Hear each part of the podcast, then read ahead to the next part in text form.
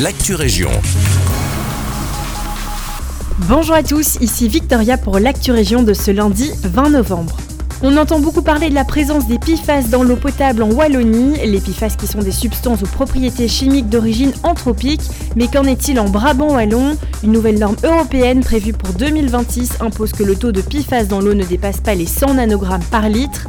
Céline Tellier, ministre de l'Environnement, a décrété que le taux d'alerte se situerait à 30 nanogrammes par litre, mais que l'idéal serait de descendre en dessous.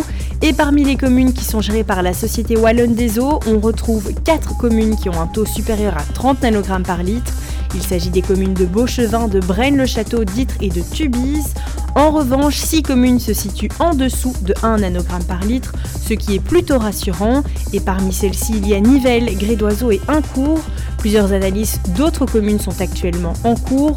Vous pouvez retrouver les éventuels changements et résultats sur le site de la Société Wallonne des Eaux. 10 caméras vont être installées à Rébec dans le but de lutter contre les dépôts clandestins. Cette décision a été votée lors du conseil communal du mardi 14 novembre. Les 17 emplacements où seront installés à tour de rôle les caméras devront être dévoilées car il s'agit d'une procédure légale obligatoire. D'autres initiatives ont également été envisagées afin de garantir la propreté dans la ville, comme le renfort de la brigade propreté ou encore augmenter le nombre de poubelles publiques.